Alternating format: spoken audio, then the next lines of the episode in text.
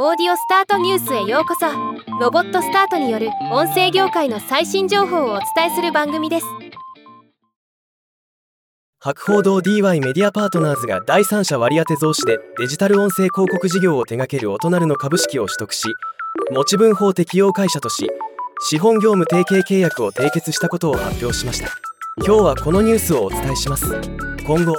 オトナルが有するデジタル音声広告に関するノウハウリソースと博報堂 DY グループが有するクライアントネットワークを掛け合わせ同市場の開拓及びシェア拡大を図るとのこと。今回の出資額は非開示となっていますが持ち分法適用会社となったことで20%から50%の株を取得したと考えられます。ではまた。